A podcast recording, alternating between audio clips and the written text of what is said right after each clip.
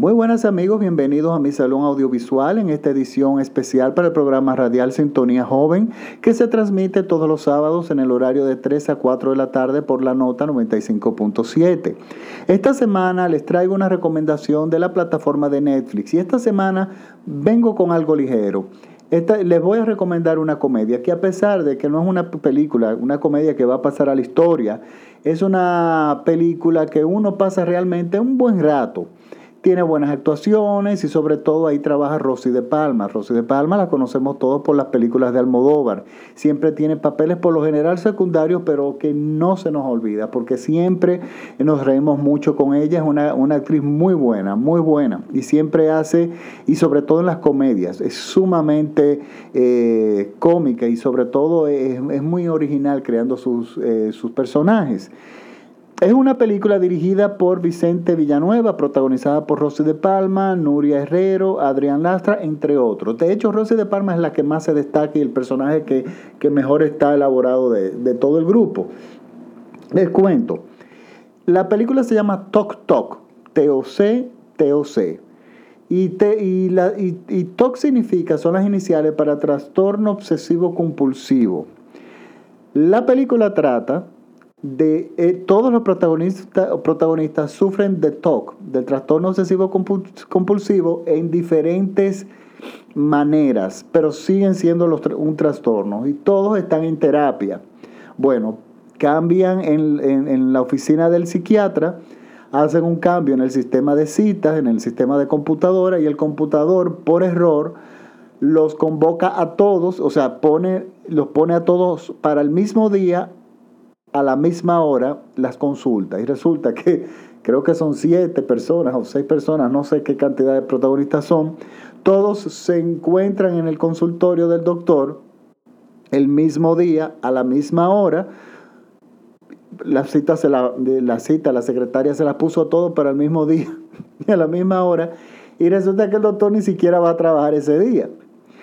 Y señores, ellos se ven se juntan todos en este consultorio. Imagínense, las, las diferentes los trastornos que tienen cada uno son extremadamente cómicos. Uno se, porque hay que reírse de eso en la película. Uno tiene un señor muy austero, muy serio, que, que tiene la, la, la obsesión, o sea, el trastorno de que él tiene, de repente insulta a la gente, sin previo aviso y sin haber ninguna complicación y sin haber ningún conflicto, él de repente insulta y suelta unas palabrotas en en, el momento menos esperado. Y bueno, ya ustedes saben lo que él va haciendo durante toda la película. Está el personaje de Rosy de Parma que está obsesionada con las llaves de la casa que se le vayan a perder porque se le va a perder la vida, se le va a ir la vida si ella pierde las llaves de la casa. Está obsesionada eh, con cerrar y, abrir puertas. Hay una que tiene una, eh, el trastorno es repetir todo dos veces, o sea, ella dice todo absolutamente dos veces y esa es instructora de un aeróbico de un gimnasio y, todo lo que toman la clase con ella prácticamente cae muerto porque ella todo lo repite dos veces, incluyendo la rutina.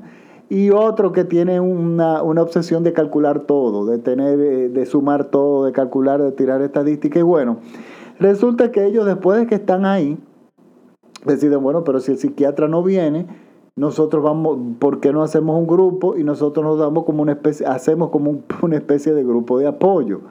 Y lo que acontece es lo que pasa en cualquier grupo de apoyo cuando no hay un profesional moderando. Lo que pasa, señor, en esa película es, es una locura y extremadamente cómico. ¿Qué, le, ¿Qué no me gusta de la película? Bueno, al iniciar la película, yo me di cuenta de que la película tenía un corte muy teatral. Y digo, yo, esto debe estar basado en una obra de teatro y era porque en algunas escenas la película no camina como cine. Las escenas argumentalmente funcionan, pero no en el cine. Y es que efectivamente está basado en una obra de teatro y prácticamente al hacer la transición al cine no se hizo una adaptación. Y miren, el cine y el teatro son medios totalmente diferentes, tienen en común muchas cosas, igual que, la, que que las otras artes, pero por ejemplo, eh, tienen en común las actuaciones, pero no se actúa de forma igual. No, es diferente. Las actuaciones de cine son totalmente, eh, son totalmente diferentes. Tenemos que el actor se mueve en un espacio específico en el teatro, o sea, en, un espacio con audiencia. El cine no. Entonces, eh, hay que adaptarlo. Toda obra teatral debe ser adaptada para llevar eh, antes de llegar al cine. Y miren, muy pocas obras lo logran. Usualmente las que le van mejor son los musicales, que al hacer adaptaciones al cine, el hecho de tener el factor extra de la música hace que la adaptación sea mucho más fácil y mucho más exitosa.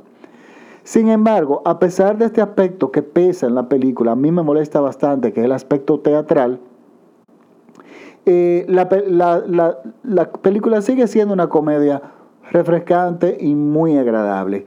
No quiero decir con esto de que, porque toda la película se desarrolla en, una sola, en un solo espacio, no quiere decir que toda película que se desarrolla en un mismo espacio está basada en una obra de teatro y puede que les aburra. De hecho, mi podcast pasado, de, que es sobre la película eh, India eh, a cierta, ciertas ocasiones, es el nombre de la película, se desarrolla todo, toda la película en la sala de espera de un laboratorio clínico.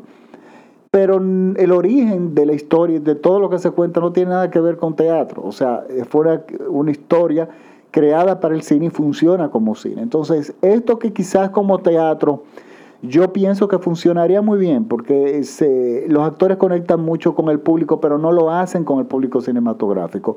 Pero a pesar de todos estos peros que yo le tengo a la película, yo le reconozco que sobre todo con Rosy de Palma yo la pasé muy bien. Me reí muchísimo. Eh, llega un momento en que, bueno, un poquito me cansó, pero he visto, hice una encuesta así como la gente que no es exigente con el cine y gustó, gustó, todo el mundo le ha gustado. Por lo tanto, esta semana les dejo algo refrescante. Esta película se llama Talk Talk y está disponible en Netflix. Les recuerdo que me pueden seguir en mis redes sociales, Salón Audiovisual Francis Poe en Facebook y mis podcasts donde hago recomendaciones de películas solamente en plataformas digitales me pueden, me pueden seguir en iTunes, me buscan como Salón Audiovisual Francis Poe, al igual que en TuneIn y en SoundCloud. Muchas personas todavía no saben lo que es un podcast, me he dado cuenta de eso. Bueno, les digo una cosa, el podcast es para la radio, lo que es YouTube para la televisión o el cable. Si tienen dudas, simplemente síganme en, en Salón Audiovisual Francis Poe y ahí yo les explico todo. Bueno, me despido hasta la próxima semana y gracias por escucharme. Adiós. Chao.